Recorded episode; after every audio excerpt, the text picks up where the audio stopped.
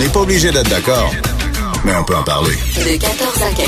On n'est pas obligé d'être d'accord. Cube Radio. Je ne sais pas si on va être d'accord, euh, mais je suis certaine qu'on va, on va en parler. Et c'est un sujet qui occupe beaucoup d'espace dans l'actualité présentement. J'ai vraiment le plaisir de, de recevoir Maître Ho Sung Kim, qui est membre du conseil d'administration de l'Association québécoise des avocats et avocates en droit de l'immigration. Alors, vous pouvez vous imaginer, alors il vient d'arriver ici avec 18 000 dossiers et on va les passer un par un, d'accord? non, écoutez, on rit, mais c'est pas drôle parce que euh, le la tentative du gouvernement d'aller très vite là, dans la question de, de, l'immigration. Puis moi, j'aime ça les gouvernements qui vont vite aussi parce qu'il y en a qui vont pas assez vite. Hein? Euh, mais là, on se retrouve avec ces 18 000 dossiers. Le tribunal a statué qu'ils peuvent pas les prendre puis les mettre à la poubelle. Ils vont être obligés de les, de les étudier. Puis nous, là, les gens du public, parce que je suis loin d'être une experte en immigration, là, euh, pourquoi 18 000 dossiers? Et qu'est-ce qui leur arrive à ces 18 000 dossiers-là? C'est quoi? On entend des histoires vraiment tristes de gens qui habitent déjà ici, qui sont installés, qui ont des jobs, des business, tout ce que tu veux, puis d'un coup, du jour au lendemain, ils s'en vont. C'est pas le cas des 18 000. Euh, pas nécessairement. Il y a, comme le ministère a dit, il y a à peu près 3, 3700 euh, demandes, Mm-hmm. dont le demandeur principal puis euh, et leur famille se trouve euh, se trouvaient au Québec quand ils ont déposé la demande. Donc il y a à peu près 14 000 qui se trouvent ailleurs à l'étranger. À l'étranger, donc, qui attendent Le, le traitement de leur demande. leur traitement. Et est-ce qu'ils sont tous au même niveau dans le traitement ou... Pas nécessairement, parce que il y a des dossiers qui datent, qui datent euh, de 2013, 2014, 2015. Ce sont des années où euh, les demandeurs ont, ont soumis des demandes en format papier avec tous les documents qui, qui étaient nécessaires pour l'étude par courrier. Donc, euh, donc c'est ça, c'est c'est quand même euh, assez lourd pour euh, préparer tout le dossier. Puis euh, parce qu'il faut il faut euh, il y a des exigences euh, euh, comme copie certifiée conforme, des diplômes, des choses comme ça. Donc il faut ramasser tout ça puis soumettre ça euh, au ministère. Puis il y a des des, des étapes à de, de, de l'examen du, du dossier à- au ministère qui a été déjà entamé pour quelques milliers de dossiers déjà. Donc il y a des gens qui qui ont reçu une lettre euh, du ministère pour euh, pour fournir des, des documents supplémentaires, des ça, choses ça. comme ça. Donc, Mais euh, euh, euh, je, est-ce que euh, est-ce qu'on fait compliqué pour faire compliqué? Euh, Qu'est-ce qui a- qu'est- c'est- c'est- Qu'est-ce qui se passe là? Un dossier qui est bloqué depuis 2013-2015, ça fait quand même euh, hein, quelques lunes. Euh, Qu'est-ce qu'on fait là? Moi, je suis agent d'immigration là, et puis là, il y a un de ces 18 000 dossiers là qui tombe sur mon bureau. Qu'est-ce que, quelles sont les étapes pour que les gens comprennent? Qu'est-ce, pourquoi qu'on en est rendu avec des piles de dossiers? C'est quoi la marche à suivre? Pourquoi c'est si long? M'en doute un peu, mais je veux vous l'entendre le dire. Ouais, en fait, euh, mais quand on entend juste 18 000 dossiers, oui, c'est énorme. Hmm. Mais l'inventaire des dossiers qui traînaient en 2014-2015, on parlait de 90 000 dossiers qui étaient en arriéré. Donc, de là... à- 90 000 dossiers québécois? oui. Donc, il y avait, il y avait beaucoup de... Il y a du monde qui ont fait de l'overtime, hein? Ça, certainement. Puis euh, c'est ça, les, les- les, euh, le gouvernement à l'époque a quand même procédé beaucoup. Donc on a diminué de 90 000 à, à 18 000. Donc euh, d'habitude pour le travailleur qualifié, le ministère est capable de, de traiter à peu près à 15 à à 20 000 dossiers par année. Dans, ce, dans le, le- le traitement des dossiers, j'imagine qu'il y a toute une dimension sécurité. En fait, la dimension de sécurité, c'est c'est c'est de la compétence fédérale.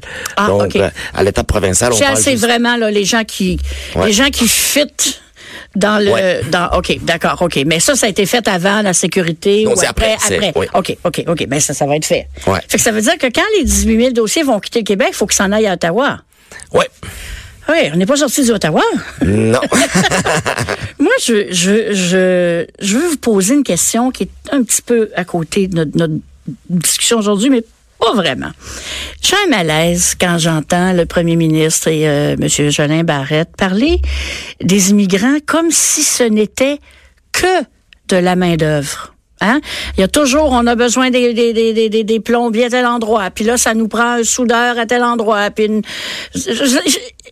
pour moi, un immigrant, là, c'est quelqu'un qui, d'abord et avant tout, euh, change sa vie du tout, tout, tout- en fait, complètement, 100%, vit, va partir dans un autre pays, souvent pour donner une meilleure chance à ses enfants. Sa dernière préoccupation à lui, c'est de devenir le, le soudeur de quelqu'un, j'imagine. Il veut une job, mais c'est comme si on n'était pas, le demandeur se voit comme un être humain, puis nous autres, on le voit comme un bénéfice à la société, tant mieux. Mais y a-tu quelque chose qui manque entre les deux? Certainement, parce que en ce moment, c'est pourquoi qu'on qu'on est allé à la cour, qu'on est allé à la commission parlementaire pour pour invoquer que ce n'est pas juste des chiffres, ce n'est pas juste des papiers, ce sont des vies. On parle des gens, on parle des mères et des pères et des enfants qui veulent venir s'installer au Québec, puis euh, contribuer euh, comme comme les Québécois et les Québécoises. Donc euh, moi je suis euh, mes parents sont venus comme immigrants aussi. Donc moi je suis la de deuxième génération. Il y a des oui, c'est c'est bien beau la francisation et tout ça, ça doit être fait. Oui. C'est sûr, on, on vit au Québec, on doit parler le français, ça on s'entend. Mais pour la première génération, je pense qu'il faut quand même leur donner euh, le bénéfice du doute, puis euh, ils, ils vont ils vont faire leur- leurs efforts. Mais on parle des, des, des enfants qui vont s'intégrer. Mais Probablement qu'ils s'en vont à l'école, la loi 101. Donc, C'est ça, ils vont- la francisation pour eux. euh, Ouais, c'est fait, On a l'exemple, moi, j'ai toujours, toujours l'exemple de Sugar Sammy. Je sais que c'est pas la tasse de thé de tout le monde, mais quand j'entends Sugar parler en français comme moi, et puis parler en indien, en, en punjabi, ben là, je sais pas ce qu'il raconte, mais je, dis, je trouve ça, c'est vraiment, c'est pas juste bilingue, c'est biculturel. là. Ouais, mais c'est la plupart des immigrants à Montréal, je pense qu'on est, on est, euh, il y a beaucoup de gens qui sont trilingues en fait. Ouais. Donc, euh, il- c'est, c'est- il faut, il faut voir plus que ça. Donc, euh, comme, comme Ouais. vous dites, euh, oui, c'est, c'est important de, de, de combler la, pé- la pénurie de main d'œuvre du Québec. C'est certainement important, mais aussi euh, le, le le problème qu'on voit avec avec les propos du premier ministre puis euh, monsieur Simon Jolin Barrette, c'est que le- comme on peut pas faire euh, un, un matching entre l'employeur puis euh, avec l'employé euh, euh, étranger à 100% non plus. Même s'il même s'il amène des nouveaux programmes d'immigration, ça va pas être parfait non plus. Donc il faut pas donner des euh, des, es- des espoirs de comme Mais ça, on l'a fait beaucoup. Ouais, il faut pas donner comme comme l'utopie comme comme la solution. C'est c'est c'est pas ça vrai. C'est mettons, il, il parle tout le temps déposer la, la nouvelle demande dans, dans Arima. Mais je peux vous donner un exemple très simple. Mettons, Arima, ça, c'est juste pour les gens qui... comprennent ouais, ça c'est le nouveau système. C'est le- Tinder des immigrants. Disaient, Tinder of Immigration. Selon, Pas sûr que, je suis pas sûr que c'est une référence, mais en tout cas. Donc, euh, mais mettons, on, on dépose une nouvelle demande dans Arima aujourd'hui. Puis demain, mettons, le ministère de l'immigration invite ces, pe- ces personnes à déposer la, la, la demande de sélection. Donc, si on part à partir de demain, ça va prendre six mois, mais en fait, ça va prendre trois mois pour le pour le candidat à soumettre leur demande. Puis après, le ministère a dit ça va prendre six mois pour traiter le certificat de sélection du Québec. Ça, c'est l'étape provinciale. Donc, juste l'étape provinciale, ça, C'est presque un an. Plus après, on doit traiter de la sécurité puis la santé, euh, tout ça au niveau fédéral. Comment dire, la job de soudeur est peut-être plus là, là?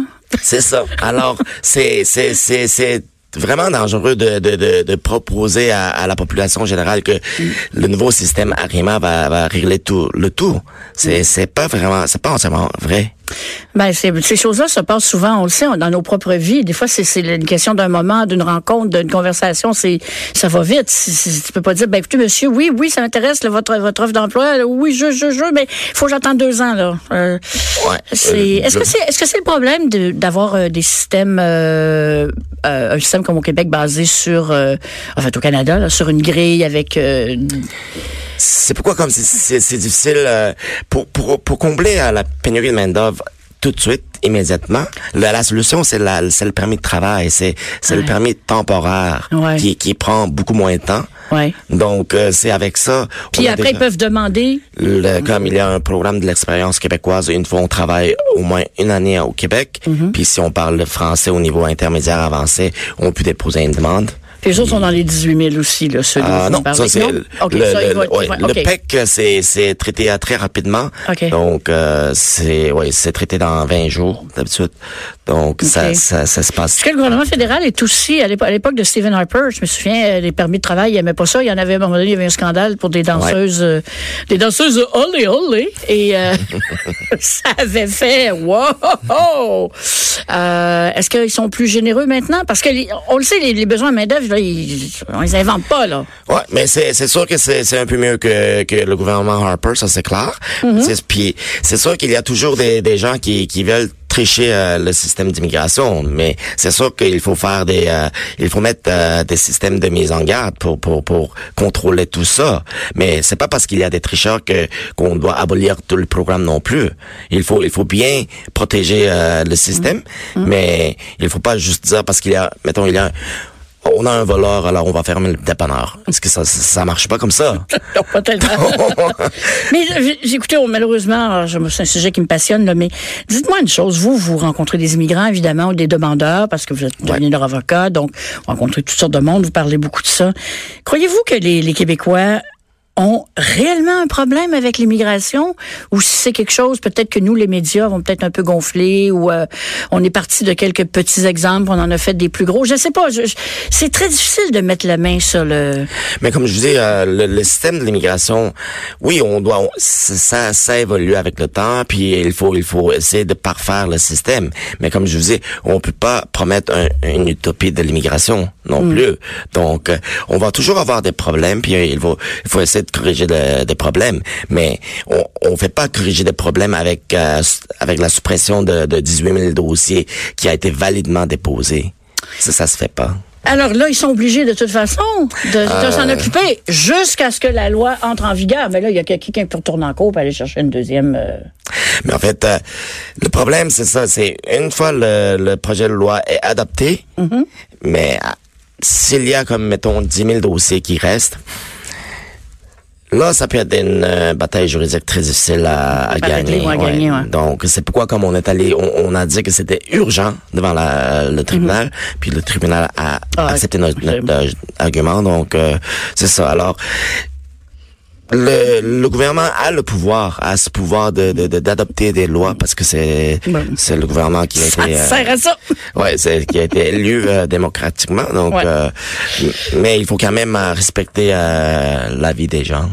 Je suis très contente de vous l'entendre dire. C'est une opinion que je partage, même s'il faut être très notre notre pays, nos frontières, c'est- ça disparaît pas de la liste des choses importantes, mais euh, c'est ça, c'est des êtres humains dont on parle et non pas des machines puis juste des dossiers.